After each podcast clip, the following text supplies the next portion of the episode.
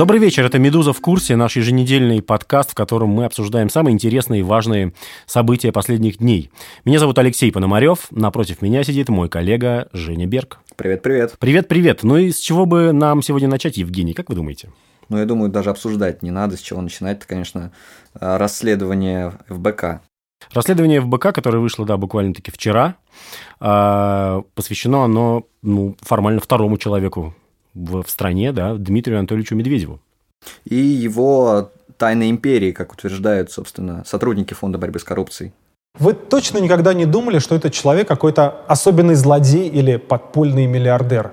Любитель телефонов и прочих гаджетов, смешной недотепа, засыпающий на важных мероприятиях, которого в интернете называют не иначе как Димон. Дмитрий Медведев, премьер-министр и бывший президент России. Он помешан совсем не на гаджетах, а на деньгах и элитной недвижимости. Фильм ФБК так и называется «Он вам не Димон». Это цитата из Натальи Тимаковой, если вы помните, да, пресс-секретаря Дмитрия Анатольевича Медведева. А и в этом фильме утверждается, что у Дмитрия Медведева есть несколько де-факто ему принадлежащих э, резиденций загородных, которые он не афиширует. В, есть... том числе, в том числе одна из резиденций, которая фигурировала в предыдущем расследовании в БК. Там еще домик с уточкой был. Тот самый, да. Это резиденция в Плесе. Кроме резиденции в Плесе у него есть еще э, усадьба в Курской области, где жили его родители. Да, семейная какая-то. да, семейная усадьба. Есть еще резиденция в Сочи на горе Психака с красивыми фонарями, которые фигурировали в Инстаграме Дмитрия Анатольевича. Не забудь про виноградники в Тоскане, в Краснодарском крае. Да, есть виноградник один, называется «Скалистый берег» э, в Краснодарском крае. Там побывавшие там редкие люди говорят, что там так прекрасно, как в Тоскане. Но они, может быть, не знают, что в Тоскане у Дмитрия Анатольевича тоже есть виноградник, или, по крайней мере, как утверждает ФБК.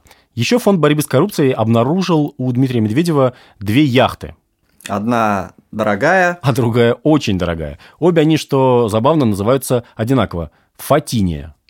А Фатиния – это церковное имя Светлана. А Светлана это супруга Дмитрия Медведева, Светлана Медведева. Возможно. А возможно и нет.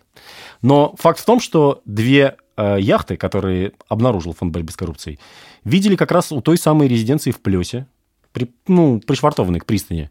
А также э, видели их, например, на празднике «Алые паруса» в Питере. Да, это праздник салютов, и тогда еще э, запрещают кораблям входить в акваторию Невы. Так вот, э, у Дмитрия Медведева в Инстаграме было, было фото, сделанное как бы, как бы с Невы. И каким образом он его еще мог сделать, если не находился на корабле? Собственно, да. Ну и вот. А никаких других кораблей Э, в этот момент в Неве не было, кроме одной яхты, силуэт которой узнается. Это яхта очень похожа на яхту Фатиния, которую мы видели в Плесе и в разных других местах. Лидер партии «Единая Россия» построил свою имущественную империю гораздо хитрее, чем большинство жуликов, которые записывают все на офшорные компании. Его схема основана на благотворительных фондах, которыми управляют его доверенные лица, в основном родственники и однокурсники. И вот важная деталь. Одному из этих благотворительных фондов, про который говорил Алексей Навальный, в какой-то момент э, довольно богатый человек, миллиардер Алишер Усманов, например, подарил усадьбу стоимостью 5 миллиардов рублей. Собственно, вот этот вот пункт из расследования ФБК стал единственным пунктом, а, по поводу которого... А, ФБК обратился в Следственный комитет. Да, именно так.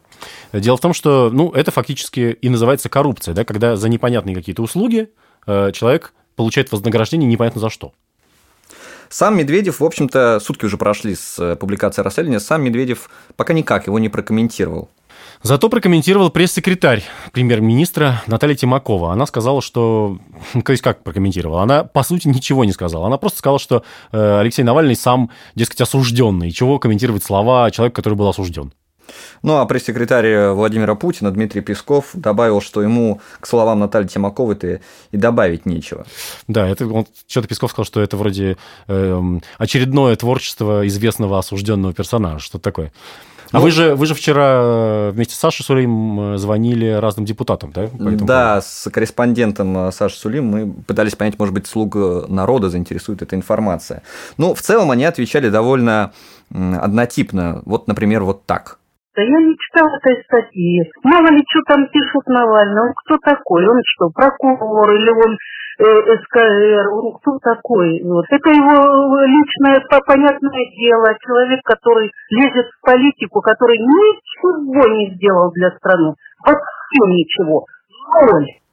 Это были слова первого заместителя руководителя фракции «Единая Россия» в Госдуме Раисы Кармазиной. То есть депутаты, получается, все идут в отказ и в какую-то несознанку. Ну, да? не все, конечно, идут в отказ. Кто-то говорит, что, ну, это, знаете, какая-то непроверенная информация, нужно ее проверить. Но вот Саша Сулим вчера звонил 15 депутатам ЛДПР, они все говорили, что не готовы комментировать эту новость. Зато с удовольствием готов прокомментировать эту новость один из авторов расследования Георгий Албуров, которому позвонили уже сегодня. За сутки в основном вся реакция, которая была, вызывала просто чувство э, еле сдерживаемого смеха. Потому что а, то, что сказал пресс-секретарь Медведева, то, что сказал пресс-секретарь Путина, то, что сказали герои нашего расследования, вообще никак не касалось фактуры. Никто не опроверг, что у Медведева есть яхта за 900 миллионов рублей. Никто не опроверг, что Медведев э, живет э, в доме на хребте Психака за 7 миллиардов рублей. Никто не опроверг, что у него есть виноградники в Анапе и в Италии. Э, ни одного факта не было опровергнуто. Все, что мы услышали, это, ну, посмотрите, это же написал уголовник, это же написал оппозиционер, который набирает политические очки и занимается политической борьбой.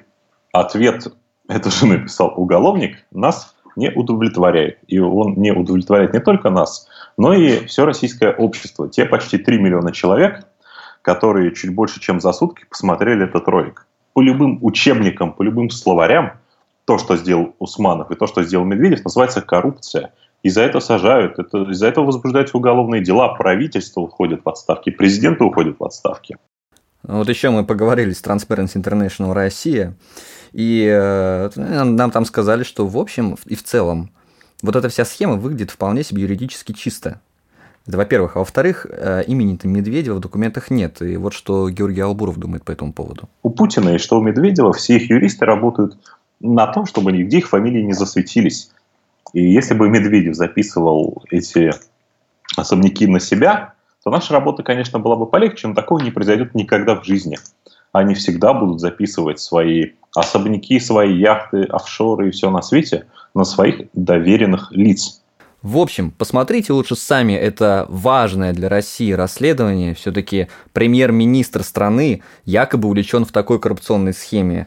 Ну да, в другой стране бы он мог бы и в отставку уйти-то. Да и вместе с президентом. Фильм длится 50 минут, поэтому запасайтесь попкорном.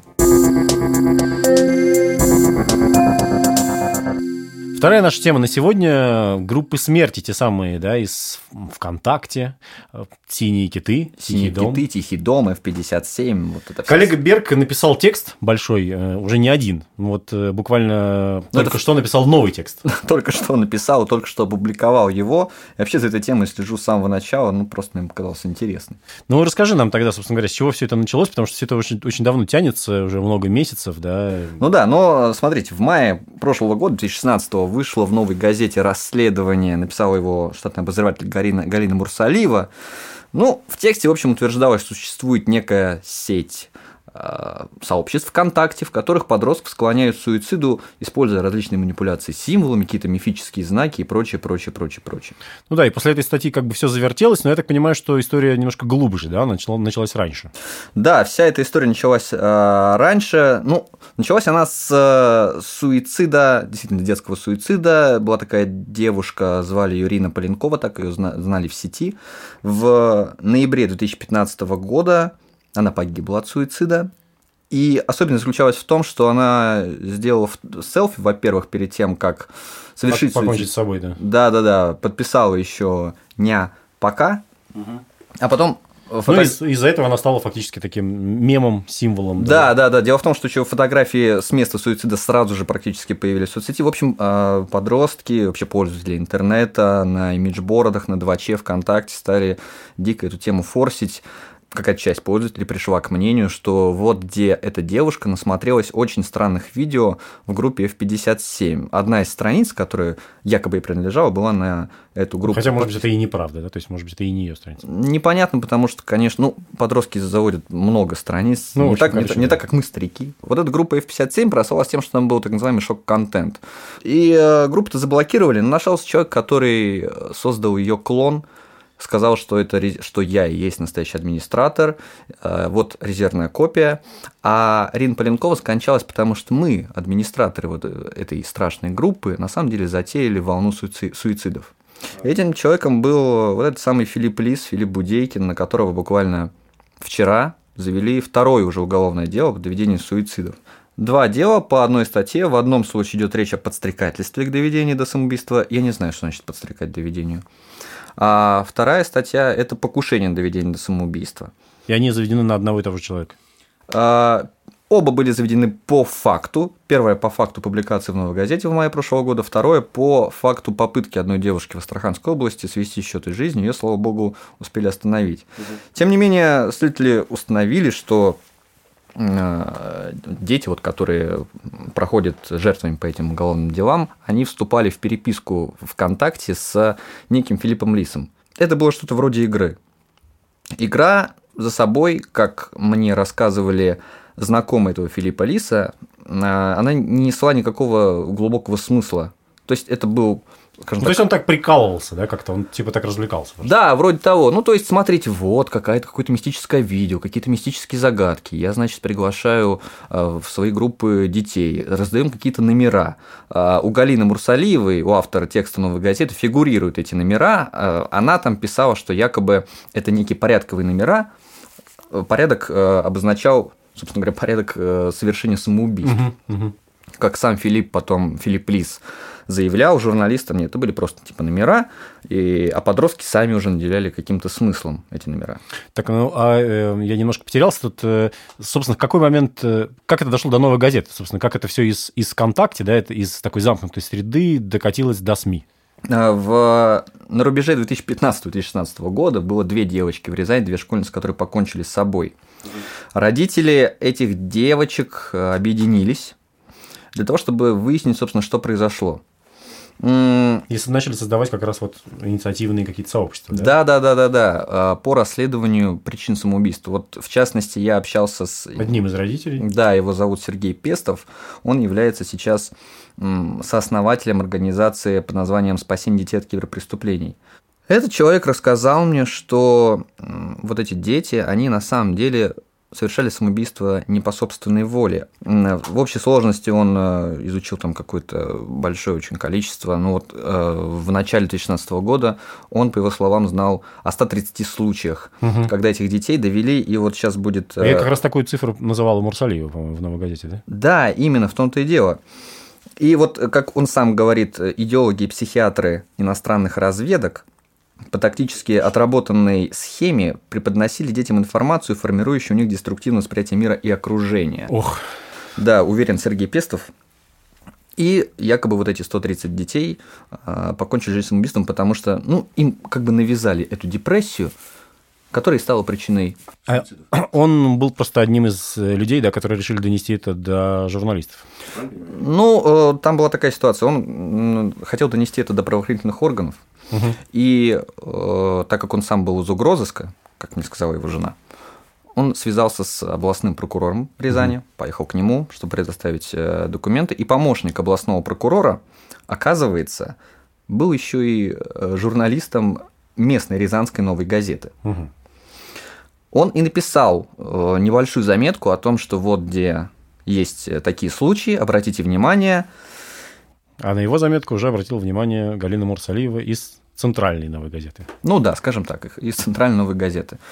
Вот эти 130 детей, они, в общем-то, перекочевали от исследования, которое на самом деле провел Сергей Пестов, э, который, я напомню, убежден в том, что за этим могут стать иностранные разведки. Ну, то есть, да, немножко странная позиция, странный взгляд на мир немножко. Так, они пока перекочевали непосредственно в статью «Новой газеты». Дальше про это написала лента.ру, по-моему, да, и начался, это все началось как снежный ком, э, покатилось по медиапространству. Сейчас у «Новой газеты» вот этой статьи три с половиной кажется, миллионов просмотров. Угу. То, что упомянул Ленту.ру, это на самом деле очень важно. А, журналист Владимир Тодоров а, на следующий буквально или через день выпустил довольно подробный обзор, где вот по полочкам, в общем, разложил, что за группы, что за Мирон Сетк, что за Филипп Лис. Он поговорил даже с ними. Из его текста, в общем, следовало, что Филипп Лис на самом деле просто хотел раскрутить некие сообщества ВКонтакте, чтобы в определенный момент сменить тематику на музыкальную. Он звукорежиссер по своему среднему специальному образованию и увлекается написанием музыки. После публикации, естественно, им заинтересовались э, СМИ. Но он сначала отрицал, потом сказал, что нет, все-таки я это делал, потом снова отрицал. Как, опять же, говорят его знакомые, э, Филипп Рис, Филипп Будейкин просто таким образом хайпился. Ну, здесь, наверное, стоит просто два слова сказать про его семью. У него есть э, два брата, и я так понимаю, что нет отца, и по словам людей, которые знают эту семью, отношения у них там были довольно напряженные. То есть он не очень общался с братьями, мать постоянно ссорилась, и сам Филипп Рис был довольно агрессивный и э, замкнутый. Ну да. И сейчас он сидит в СИЗО. Сейчас он сидит в СИЗО в э, крестах питерских. Ему продлили арест. Сначала он сидел там до января, сейчас уже до 15 мая. Ну так, а вот, собственно говоря, важный и принципиальный момент. А э, связаны ли реально детские эти суициды с деятельностью групп смерти, или все-таки это был просто чистый хайп, а как бы... Знаешь, на этот вопрос ответить однозначно невозможно, потому что для того, чтобы установить... Он меня сам очень этот вопрос беспокоит, но чтобы установить причинно-следственную связь, нужно просто взять каждый случай детского суицида и посмотреть... Ну, там что... психологов же были какие-то, наверное, да? Да, я поговорил... э, Ну, вот я поговорил с самым... э, Одним из самых лучших суицидологов России, его зовут Евгений Любов, Э, он работает в НИИ психиатрии. Так вот, он говорит, что ну, вообще ведущая проблема у подростков, почему Почему возникает суицидальное поведение? Это депрессия. Но депрессия особенная, нераспознанная, она фрагментарная. И такие подростки жалуются, скажем, не на пониженное настроение, на то, что у них какая-то пустота внутри. Они, э, в принципе, будучи из этой депрессии в некотором роде изгоями, скапливаются в такие группки, где ну, пытаются найти хоть какое-то Себе взаимопонимание. подобных найти. Ну, в общем, да, ну, обычное человеческое общение. Или... Ну, то есть, э, короче говоря, э, это вся история с, с группами смерти, с этими китами, да, с Филиппом Лисом, например. Получается, что это как бы случайно может стать причиной, да, но может совершенно и не иметь никакого отношения к делу, да. эти группы, возможно, являются частью суицидального пове- поведения, которое а, уже было у подростка. То есть человеку уже грустно, скучно, у него пустота внутри, он пытается найти себе подобных. По поводу теорий о том, кто стоит за этими группами. Что об этом говорят, опять же, специалисты? Я поговорил с женщиной, которая погрузилась в эту тематику после публикации в «Новой газете», целиком стала добавляться в этой группе. Э, Зовут ее э, Мария Волкова. Ну, она пришла к мнению, что, во-первых, когда она добавлялась в эти группы, она обнаружила, что вот эти вот администраторы, это тоже, скорее всего, подростки. Как она к этому пришла? Ну, собственно, Филиппу Лису 21 год. сейчас 21 год, да, да, да, да, да. То есть она, как она сказала, я не нашла за время вот э, изучения этой темы чего-то, что было сконструировано взрослыми.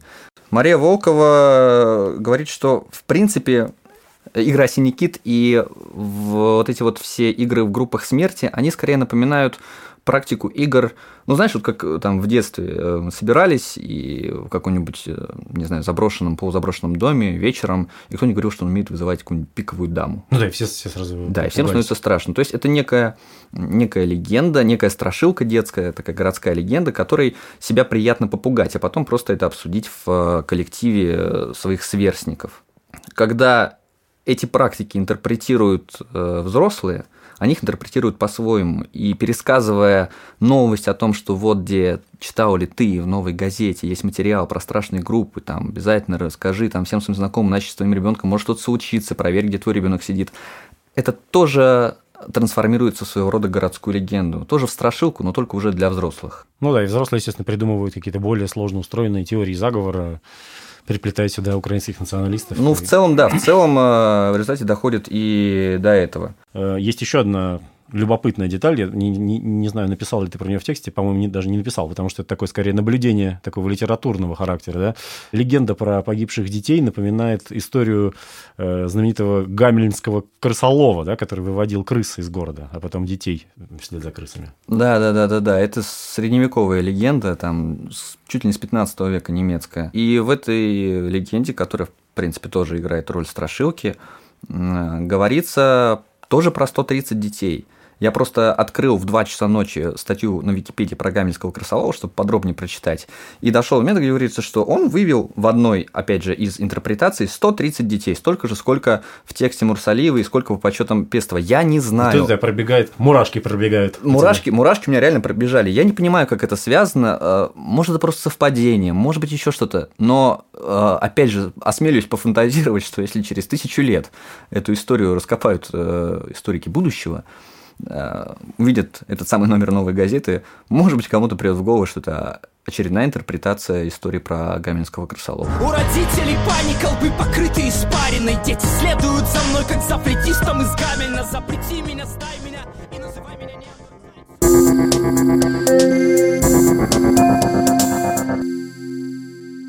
Зоя Светова, российская правозащитница, журналист «Открытой России», 28 февраля к ней пришли сотрудники ФСБ с утра, как это водится, с обыском. Ну, не в 5 утра, а хотя бы в 11.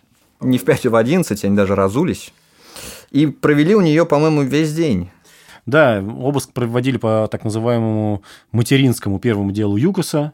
А, дело это уходит э, в глубокую древность, так сказать, своей историей, потому что, ну, как вы помните, это все началось там в 2003 году, а на самом деле... Завели его в 2003, да. Да, на самом деле все началось сильно раньше, потому что э, Зою Светову, в частности, обыскивали по э, делу о незаконной приватизации ОАО «Апатит», а эта приватизация происходила вообще в 94 году, тогда вот там ну, Ходор... да, да, да. Ходорковский и Лебедев э, там через Минотеп приобретали акции апатита. Ну, если вкратце, то они искали деньги, украденные тогда, которыми, по мнению следствия, финансируются отдельные организации и журналисты, и в том числе Зоя Светова. Ну, дело в том, что Зоя Светова работает в «Открытой России», как бы, да, которая является организацией, собственно, созданной Михаилом Ходорковским. И на самом деле у сотрудников «Открытой России» уже проходили обыски, которые тоже поводом, для которых было тоже это самое первое дело ЮКОС, хотя это все выглядит, ну, как бы довольно нелепо, потому что, не знаю, многие из них там ходили в школу в тот момент, когда была приватизация апатита, да, там, да. Ну, или, например, там. Да, да, может быть, кто-то еще и не родился из особенно молодых сотрудников.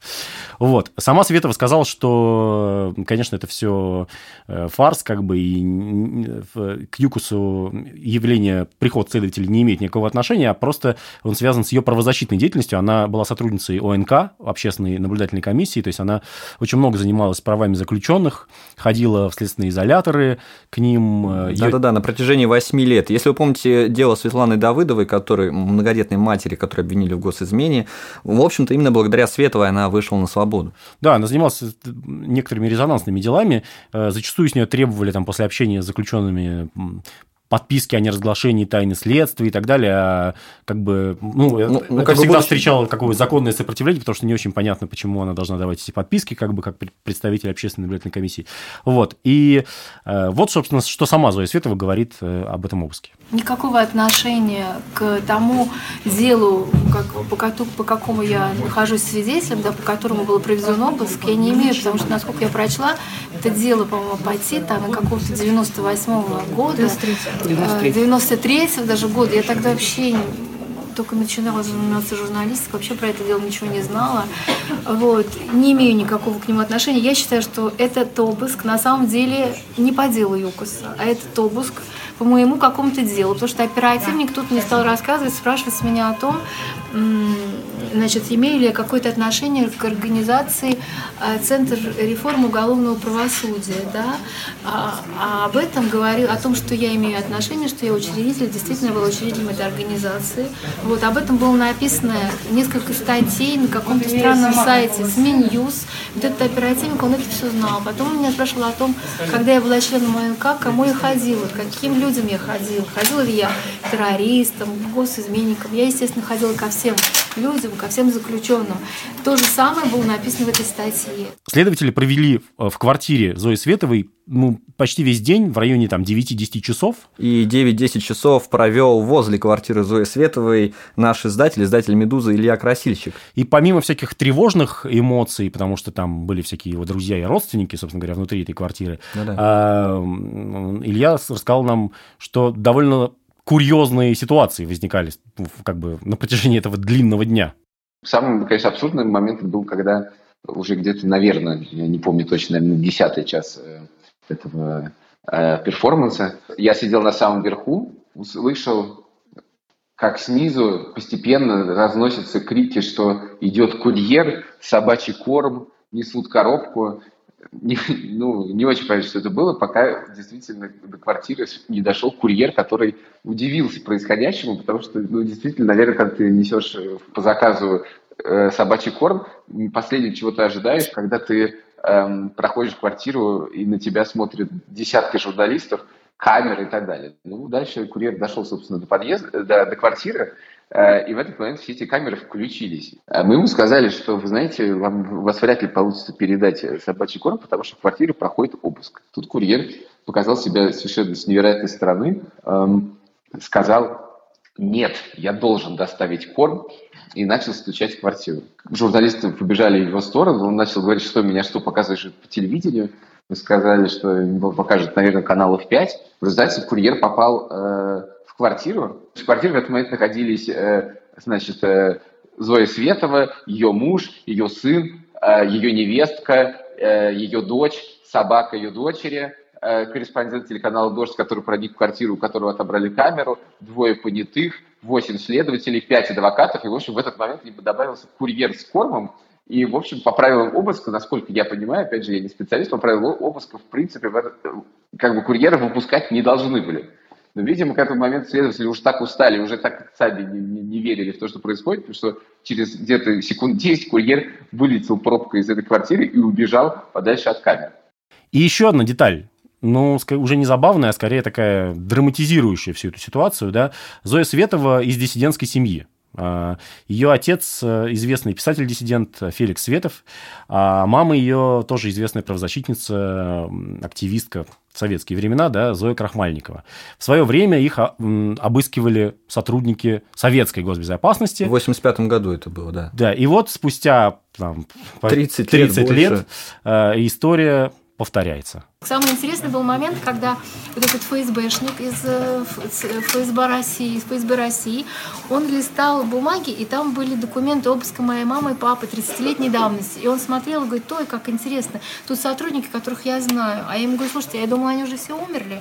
Я их искала, я хотела бы с ними пообщаться. Он говорит, нет, нет, они не умерли. То есть, представляете, прошло 30 лет, и вдруг эти люди приходят ко мне, но это уже другая квартира, я переехала, да, ну как бы все закольцовалось. Не очень ясен э, процессуальный статус у Зои Светы во всей этой истории. Э, вроде бы он даже как бы и не назван. Э, так или иначе, она сама сказала, что адвокаты ее будут жаловаться в Европейский суд по правам человека, потому что, ну, как бы это абсолютно абсурдная история по надуманный повод, и никакого отношения к делу ЮКОСа она не имеет. Она даже журналистом не работала, когда все это начиналось.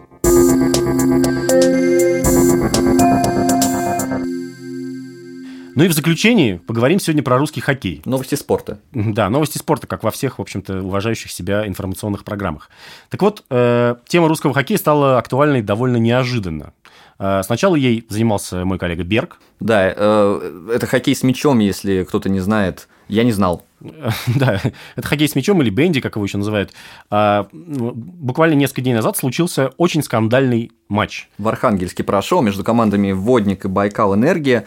Э, закончил со счетом 9-11, но дело в том, что все мячи были забиты командами свои собственные ворота. Да, ничего, в общем-то, необычного, ну, такой крупный счет, как бы, но э, так, чтобы 20 голов хоккеисты обеих команд забивали в, только в свои ворота, как бы такого не припомнят даже самые заядлые болельщики не только хоккей с мячом, но и любого другого игрового вида спорта. А речь, между прочим, идет о чемпионате России. Да, ну, о Суперлиге, то есть о высшем дивизионе, как бы не, это, это команды-профессионалы. А дальше скандал из вот этой как бы довольно узкой тусовки поклонников хоккея с мячом. Это такой, понимаете, да, северный такой вид спорта, суровый, за который болеет много народу в Красноярске, там, в Кирове, в Хабаровске, в Иркутске.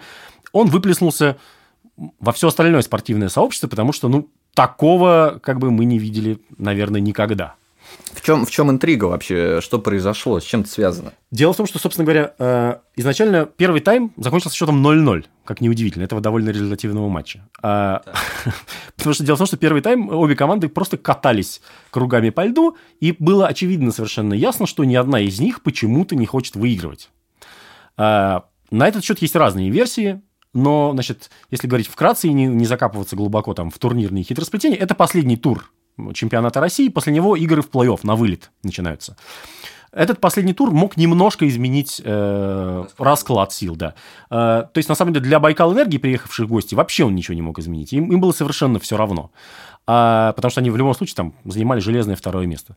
Э, что касается Водника, у них как бы ситуация немножко другая. Они в случае победы э, поднимались на пятую позицию и играли, э, выходили на Енисей. Красноярский, а Енисей, это вот это я знаю, это одна из, ну, как бы сильнейших считается сейчас ком... да, команд. Да, да, собственно, по факту это действующий чемпион России, на самом деле, да. Он как бы просто по некому нелепому, вздорному стечению турнирных обстоятельств занял, ну, как бы четвертое место по итогам сезона. На самом деле, это очень сильная команда. И э, Воднику, конечно, не хотелось выходить на Енисей, а хотелось выходить на Уральский трубник, который оказался случайно выше Енисея. Дальше, как бы, хоккеисты Водника, видимо, пытались все это как-то так мягко закатать в вот эту вот вялую игру. Э, хоккеисты Байкал Энергии им в этом содействовали, или не знаю, кто из них там был, э, так сказать, зачинателем всей этой истории. Но вдруг в начале второго тайма произошло следующее. Нервы, Хоккеист, нервы у кого-то сдали. Хоккеист Водника Олег Пивоваров, прокатываясь в очередной раз бесцельно мимо своих ворот, э, вдруг бросил мяч прямо в них. А дальше забил еще два гола в собственные ворота. И как бы э, сначала, сначала от этого офигели комментаторы, болельщики как бы начали кричать «позор», а потом они сначала сам, кричали... Сам Олег Пивоваров немножко прифигел. ну, сначала болельщики кричали «позор», а потом они дальше даже начали аплодировать и понимать, что что-то необычное начало происходить на поле. А дальше Байкал Энергия взяла тайм-аут, и после этого тайм-аута пошла забивать голы в свои ворота. Что как бы ну и дальше все это превратилось просто в какое-то шипито-шоу. То есть, как бы две команды реально соревновались в том, э, тот, кто отбирал у соперника мяч, бежал к своим воротам и туда немедленно его забивал.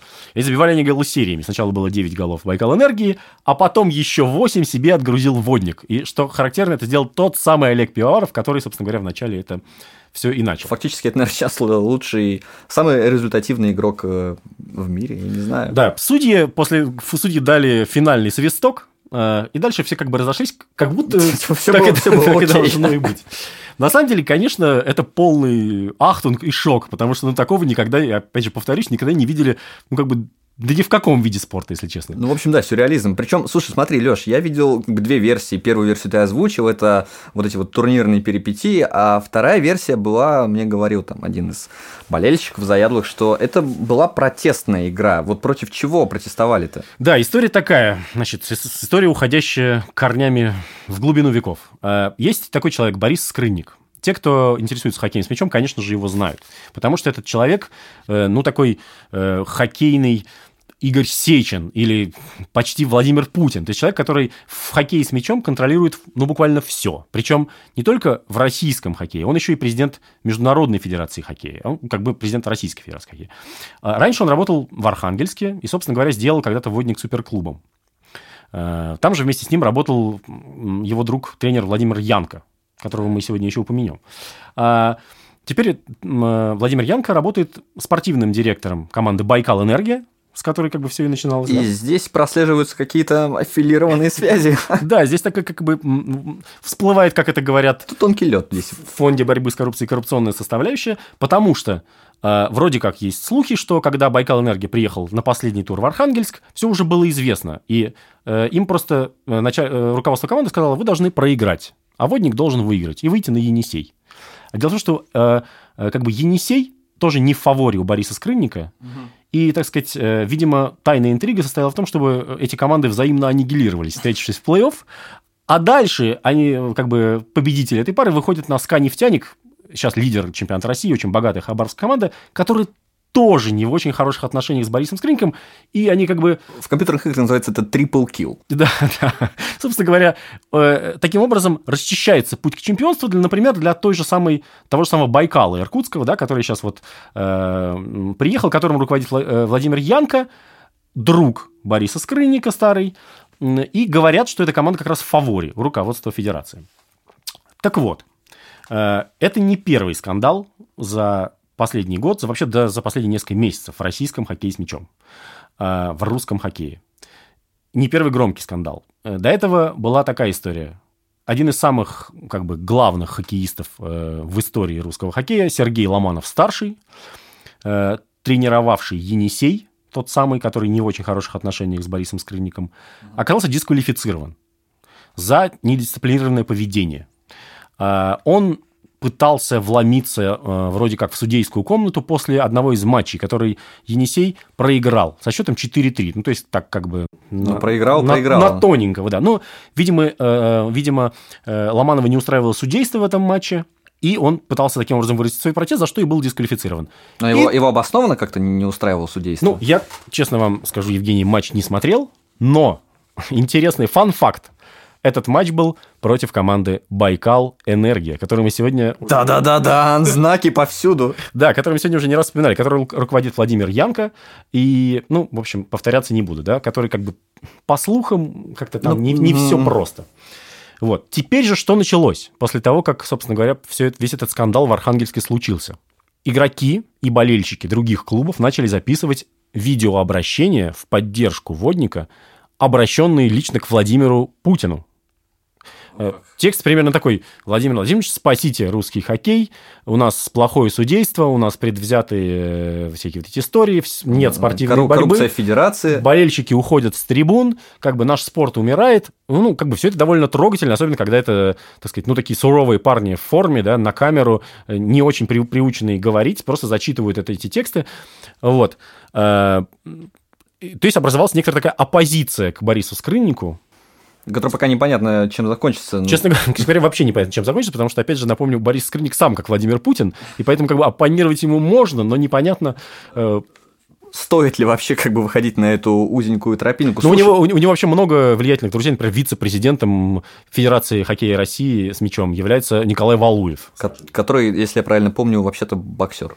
Да, ну, ну любит человек хоккей с мячом, и вот так сказать. И, естественно, сейчас все эти чиновники многочисленные, которые, так сказать, окружают скрынника, они начали реагировать вот у меня такое прям ощущение, как будто это вот вышло расследование Навального какое-то антикоррупционное. Вот на эту акцию, да, акцию протеста водника, они реагируют очень нервно. То есть они говорят, да что они вообще устроили, что это за плевок э, болельщикам в лицо, это хоккейный Майдан. То есть буквально такие термины употребляются. Боже, боже мой. Ну, то есть опять начинается украинская разведка. Как бы у нас прям через, через весь подкаст сегодня проходит эта тема заговора, заговора врагов России. Украинско-украинскую, да. И даже в хоккей с мячом они прорвались и, и мы, так сказать, мотивировали вводник вот на эту совершенно неистовую акцию по забрасыванию 11 мячей в свои ворота. Слушай, ну они же устроили переигровку вот буквально 3 марта. Вот буквально, да, собственно говоря, в день, когда мы записываем этот подкаст, сегодня была переигровка, чуть раньше. Э, и ну, переигровка прошла как обычный матч. То есть э, до этого... Дисквалиф... То есть команды, команды все-таки разобрались, где чьи ворота находятся. Да, команды разобрались, где чьи ворота, причем как бы до этого дисквалифицировали обоих тренеров, э, которые имели отношение к игре в Архангельске. До этого дисквалифицировали Олега Пивоварова, того самого забившего 11 мячей, перспективного форварда. Это, кстати, не шутка, он действительно... Он действительно, действительно хороший хоккеист, талантливый, да, Э, воспитанник Кировской родины. Привет, Киров. А, Значит, э, кроме того, э, ну, как бы была идея, что можно вообще снять команду с чемпионата. Но Скрынник сказал, что, ну, зачем, так сказать, болельщики ни в чем не виноваты, давайте, пусть они доиграют нормально. И команды вышли и доиграли. доиграли. До какого счета они доиграли? Водник опять проиграл преследует какая-то неудача водника, конечно. Ну да, на этот раз счет был меньше, не, не 9-11, но 4-3 проиграли водники. И, собственно говоря, как бы такое ощущение, что история как бы ну, сливается, ну, так выпускается из нее пар, да, и она так на тормозах, э, как написал сегодня хоккейный журналист Алексей Шевченко, интерес к русскому хоккею опять угас после финального свистка. Но я хочу сказать одну вещь. На самом деле, э, на мой взгляд, э, акция акция, которую устроил Водник, которую некоторые называли плевком в лицо болельщиков. А ты считаешь, что это акция? Мне кажется, что, э, ну, как бы это можно считать акцией, потому что забрасывание 11 мячей подряд в свои ворота – это некоторый жест все-таки. Как бы это не случайная ситуация, это не договорняк. Разные бывают странные матчи, там, связанные с букмекерами, там, со всякими историями, но в данном случае, как бы, все это было э, in your face, как говорят. И э, я даже немножко, честно говоря, вчера пересматривая запись игры, немножко позавидовал тем людям, которые присутствовали на этом стадионе, потому что на самом деле это историческое событие. Как бы э, игроки Водника порвали шаблон, на самом деле. Порвали... Это такой хоккейный пусирает, такой хоккейный Павленский, я не знаю, как, как это, как, какой еще акции э, резонансно это все э, приравнять, потому что, ну, вся страна начала говорить про хоккей мячом. Они как бы добились в определенной степени того, чего они пытались добиться, привлекли внимание. Другое дело, будет ли это иметь какие-то последствия, ну, тут сказать что-то сложно, я сомневаюсь.